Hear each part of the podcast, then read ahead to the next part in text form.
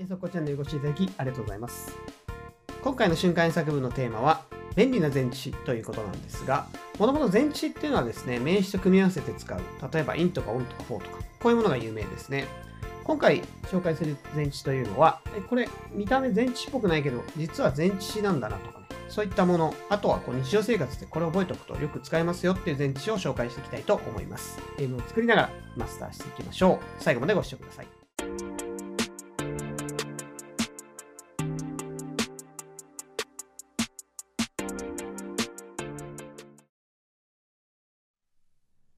最初の状況ですが、こうテストを受けると、テストを受けた時って手応えがあったりなかったり、今回うまくできたなとか、ちょっと自信がないなとかあったりしますが、そういうテストの後のね、手応えの話の文章です。文章はこちらです。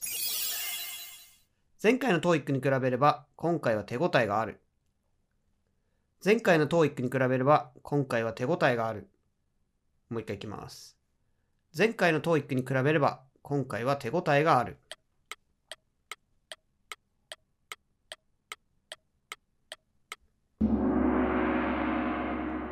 回答例見てみましょう。Compared with the previous TOEIC, I did well this time. Compared with the previous TOEIC, I did well this time. ポイントを見てみましょう。compared with というね、前置詞。これ2語なんですけど、もともと分子構文ってやつから来てるんですね。ed とか ing、動詞に ed とか ing をつけて、えーこれ分子構文というのは作れるんですが、そこから派生して前置詞みたいな扱いになっているものがあるんですね。それの一つが compared with なんですけども、まあ、これはもう前置と考えてしまっていいですね。なので、後ろに名詞をくっつけて、文頭とか分尾に置けばいいという、使い方としてはすごい楽ですね、こういう前置詞は。それから compare っていうのは with と to と使うんですが、昔はですね、compare ってもともと比較するって意味と、あと何々に例えるという意味があって、どっちかでこう with と to って使い分けたんですけども、最近もうごっちゃになってるみたいですね。なんで compare with も compare to もあまり意味的には変わらないというね、ところなので、これは compare to でもいいですね。それから手応えがある。これは、まあ、慣用表現というかですね、まあ、比喩的な表現ですね。直接的な表現でないので、英語にする場合、直接的な表現に直した方がいいと思います。ここでは、まうまくやれたというね、すごいシンプルにしてますが、他には confident。私は自信がある。もしくは I'm sure I did well とかね、I'm sure とかそういうのを入れてもいいと思います。次行ってみましょう。次はですね、ちょっとこの前置を紹介するために会話っぽくない文章になっちゃいましたが、なんか新聞記事なんかに載ってるような話ですね。で、これはあの、日本だと結婚式っていうのが、チャペルで例えば結婚式やって、その後披露宴っていうのがあって、この披露宴の方が盛大だったりしますよね。この日本式のね、結婚式披露宴という、この流れをね、想像してみてください。え文章はこちらです。結婚式に引き続いて、盛大な披露宴が行われました。結婚式に引き続いて、盛大な披露宴が行われました。もう一回いきます。結婚式に引き続いて、盛大な披露宴が行われました。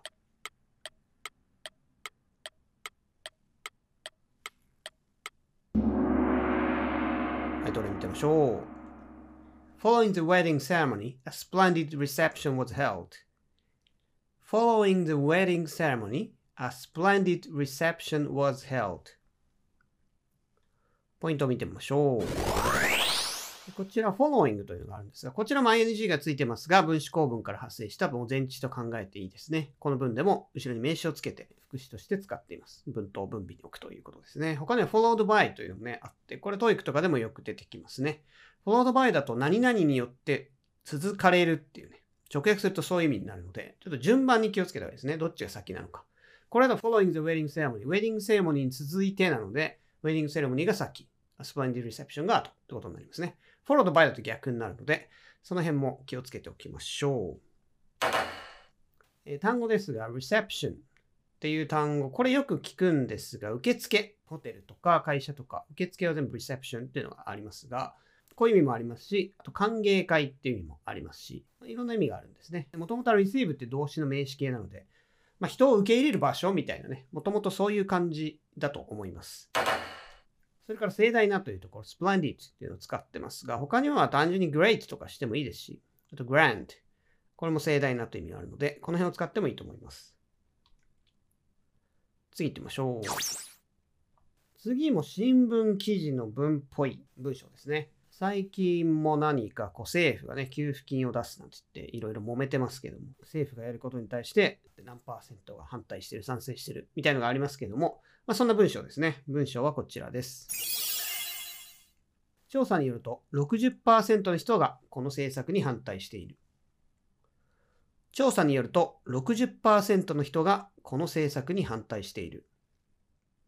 もう一回いきます。調査によると60%の人がこの政策に反対している。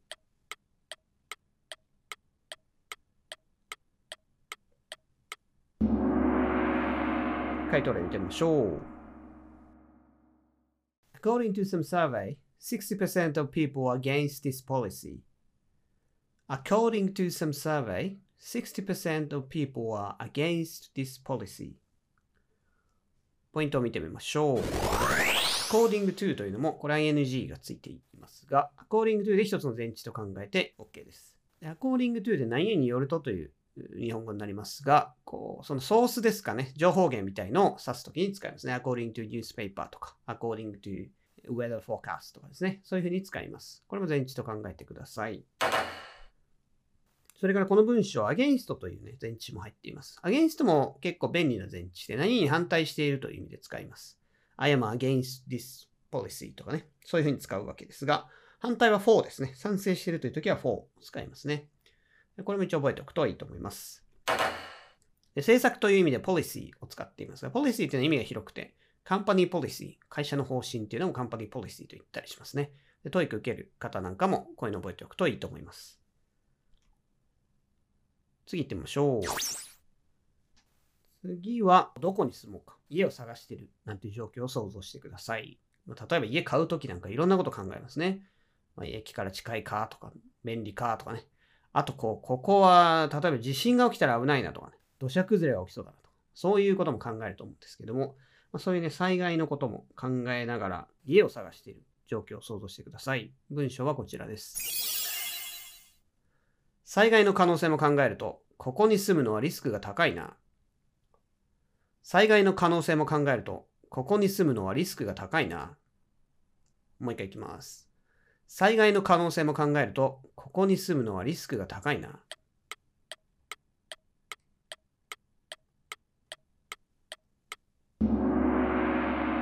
回答で見てみましょう。Considering the possibility of the disaster, it is quite risky to live here. Considering the possibility of a disaster, It is quite risky to live here. ポイントを見てみましょう。considering。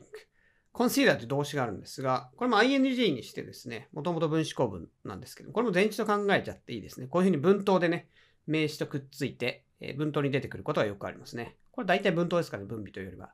considering the possibility of the disaster。ここは今、副詞になってますね、前置と名詞で。で、他にも同じような表現があって、taking 何々 into consideration これもですね、何々の考慮に入れるとという意味なんですけども、これも文頭にね、前置としても、テイキングの後ろに名詞入れて、これで文頭に出しちゃって OK という言葉ですね。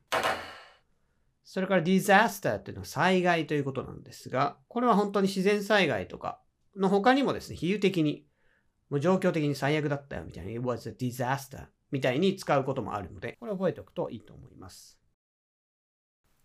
次行ってみましょう。次は毎月の出費の話ですね。一人暮らしって毎月いくらぐらいかかりますか？みたいなね。例えば会話をしてると、うん、そうですね。だいたい家賃込み込みでこんな感じですねと。これぐらいお金使ってます。そんな文章です。文章はこちらです。平均すると月の出費は家賃も入れて20万ぐらいです。平均すると月の出費は家賃も入れて20万ぐらいです。もう一回いきます。平均すると月の出費は家賃も入れて20万ぐらいです。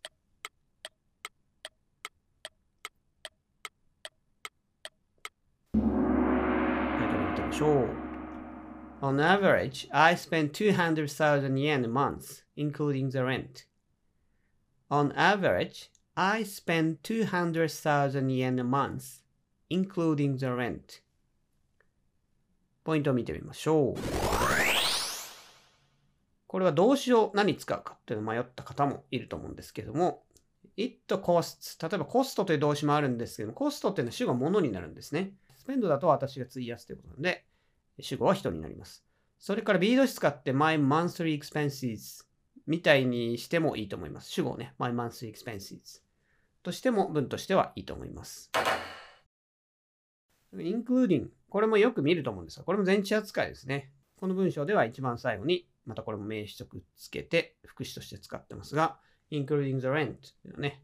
これ先頭にこの文は on average って副詞がすでにあるので、後ろに入れてますが、もちろん文頭に入れてもいいですね。including the rent, I spent 200,000 in a month. on average がなかったら、まあこういうふうにね、使ってもいいです。これも前置と思ってください。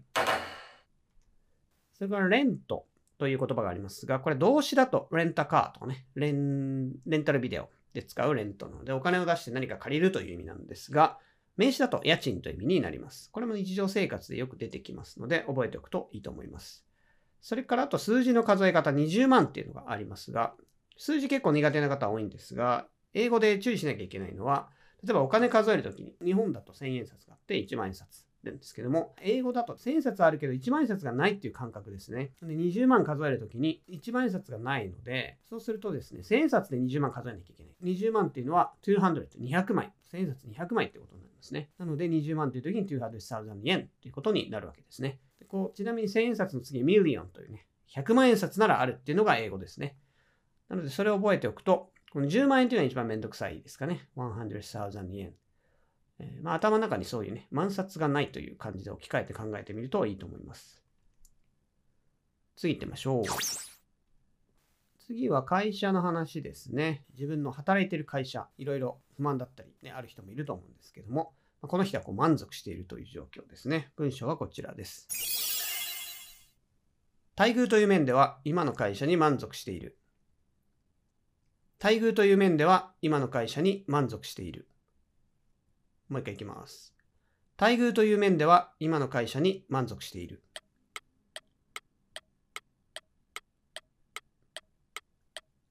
タイトル見てみましょう。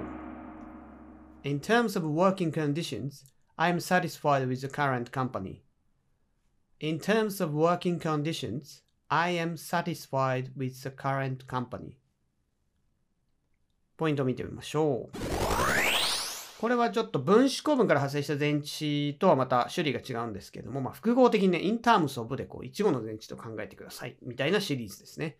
in terms of は非常に便利で、何々という面ではという意味なんですが、例えば in terms of cost、コストの面ではとかね、何々の面ではという、何々の観点から何々の面ではという意味で使うんですけども、よく使うので覚えておきましょう。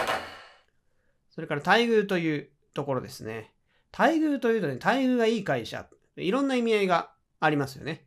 単純に給料がいいっていう場合もありますし、給料だったらまあペイがいいという言い方になりますね。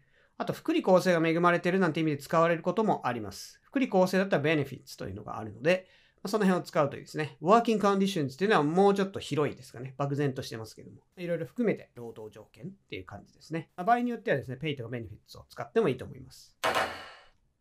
それから満足しているという表現ですが、I am satisfied というのを使ってますが、satisfied っていう単語は happy でもいいですね。後ろが with と仲がいいっていうのを覚えておくといいと思います。満足しているっていう意味の単語っていうのは、不満だと dissatisfied ですけども、どちらにせよ with と仲がいいので、こちらも覚えておきましょう。次行ってみましょう。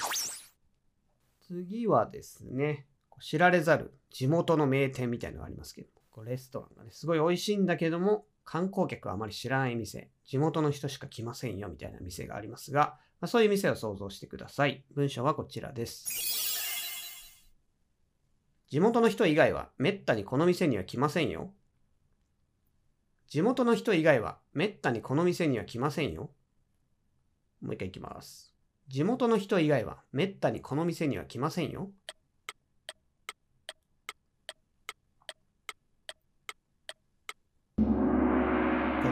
しょう。Few people come to this restaurant except for locals. Few people come to this restaurant except for locals. ポイントを見てみましょう。めったに来ないっていうことなんですが、まあ、few people、あを取って few にしたことで否定的になるので、これでほとんど来ないという意味になりますね。特に not とか使わなくても few people come というところでほとんど来ないという意味になります。それから except for これもまあ聞いたことある方が多いかと思うんですけど、何々以外はという意味ですね。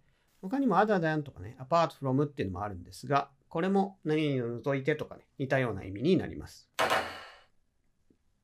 それから地元の人というところ、locals というふうにですね、local という名詞で使ってるんですけども、これで地元の人という意味になりますね。ちょっと気をつけたいのは local っていう単語なんですが、日本語だとなんかローカルって言って田舎な感じがしますけど、別に田舎ということじゃないですね。こ地元の人って意味になります。その土地にいる人ということですね。なので旅行行った時に、そこの土地の名産を食べたい時は、ローカルフードを食べたいですみたいに言うと通じるわけですね。で、このローカルっていうのは別に田舎というニュアンスじゃないですね。田舎だったらまあカントリーとか、カントリーサイドとか使うので、ローカルはその地元という意味と覚えておいてください。本来は形容詞ですが、名詞もあってこういうふうに地元の人という意味ですね。最後行ってみましょう。最後はアメリカ行ったことある方ならご存知かと思うんですけど、アメリカはチップの文化っていうのがありますね。僕はオーストラリアにいたんですけども、オーストラリアっていうのは別にあのチップは強制じゃないんですけども、アメリカはね、もう強制ですかね。まあ、そんなチップ文化の話です。文章はこちらです。ご存知かもしれませんが、アメリカではレストランで会計に加えてチップを払わないといけません。ご存知かもしれませんが、アメリカではレストランで会計に加えてチップを払わないといけません。もう一回いきます。ご存知かもしれませんが、アメリカではレストランで会計に加えてチップを払わないといけません。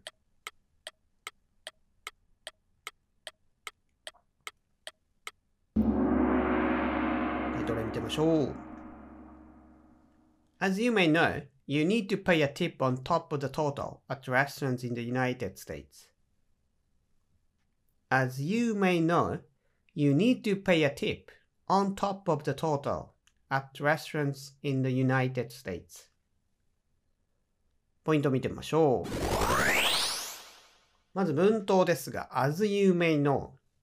as を接続して使うといくつか意味があるんですが、そのうちの一つに何々通りというのがありますね。メールでも先日ご案内した通りとかね、そういう文面がよく出てきますが、この何々通りっていう as は覚えておくといいと思います。それから tip という単語ですね。えこれ今名詞で使ってるんですが、tip で動詞もありますので、この動詞の tip を使ってもいいと思います。それから今回のテーマである前置詞ですね。on top of というのを使ってますが、これ何々に加えて、on top of なんでこう何かがあって、その上にさらにっていう感じで覚えやすいと思うんですけども、僕の経験的によく聞いた言葉なので入れておきました。in addition というも似た意味になります。便利な前置詞紹介していきましたが、特に ing とか ed で終わる動詞の変形から来ている前置詞っていうのが多かったですね。